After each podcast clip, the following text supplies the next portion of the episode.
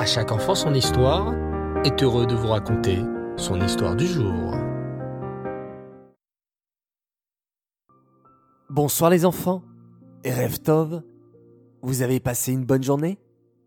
Bien, Baruch Hashem. Je suis sûr que vous êtes très curieux de connaître la suite des aventures du roi David. Oui? Alors, écoutez attentivement. Toujours poursuivi par le roi Shaoul, qui est jaloux de lui, David passe sa vie à changer de cachette pour échapper au roi et à ses gardes. Plusieurs fois, David a essayé de faire la paix avec le roi, mais à chaque fois, les gardes du roi Shaoul lui disaient du mal sur David. Et hélas, le roi Shaoul les écoutait. Cette fois-ci, David a réussi à pénétrer dans le camp du roi Shaoul. Il fait nuit, tout est silencieux. Le roi, ainsi que tous ses gardes, dorment profondément. Et David en profite pour s'approcher tout doucement du roi Shaoul endormi. Il lui prend son épée et une cruche d'eau. Vous vous en souvenez les enfants? Mais là, catastrophe Au moment de sortir, David se retrouve le pied coincé sous la jambe du général Avner. Imaginez la scène, les enfants. Cela vous fera peut-être rire, mais en fait, ce n'est pas drôle du tout.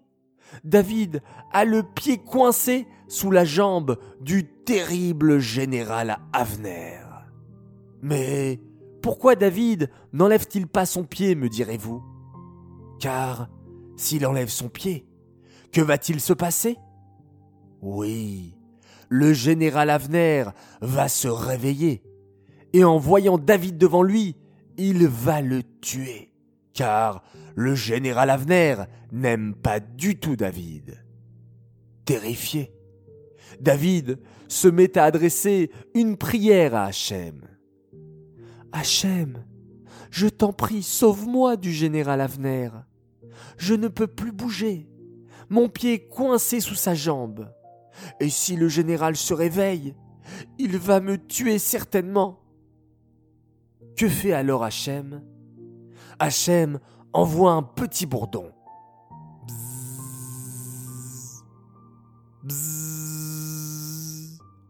Tu as déjà vu un bourdon?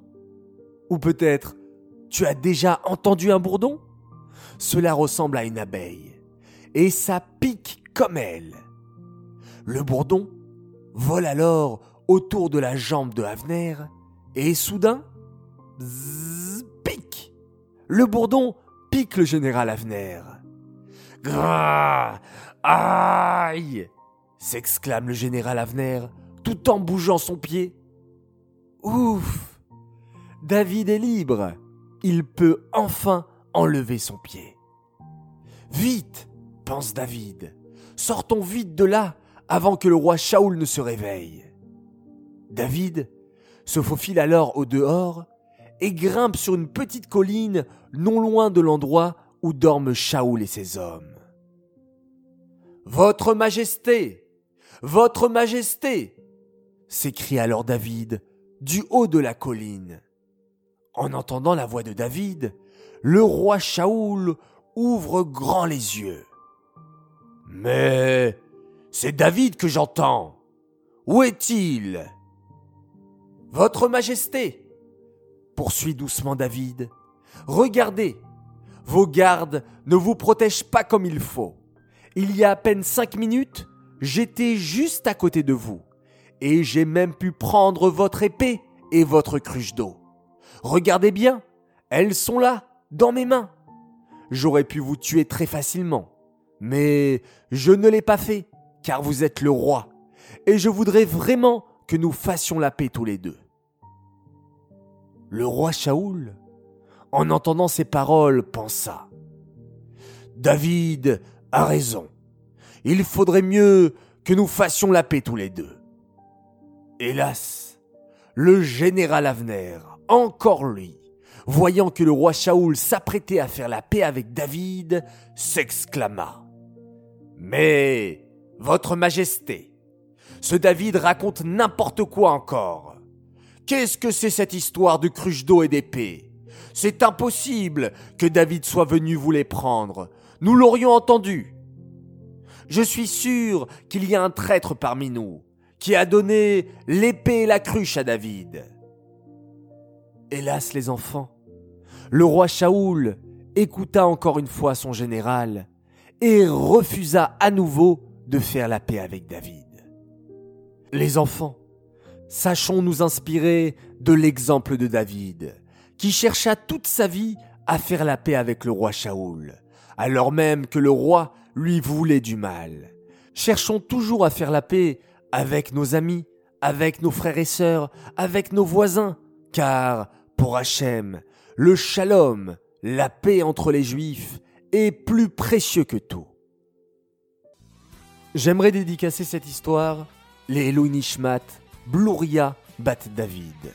J'aimerais dédicacer cette histoire également pour le mérite de plusieurs enfants fêtant leur anniversaire. Mazaltov tout d'abord a un garçon adorable. Il s'appelle Aviel Beros et il fête ses 7 ans, Mazaltov, de la part de toute ta famille qui t'aime énormément. Un autre Mazaltov a une fille très sympathique, Chaya Mergi, qui fête ses 10 ans. Une autre Chayamushka, tout aussi merveilleuse, Chayamushka Arnov, qui fête également son anniversaire, et sa maman tenait absolument à lui souhaiter un grand Mazal Tov. Lévi Massioni, quant à lui, voulait souhaiter un immense Mazal Tov à son cousin Israël Sides à l'occasion de ses 7 ans. Un très grand Mazal Tov aussi pour une jolie princesse de 9 ans elle s'appelle Teila Daan.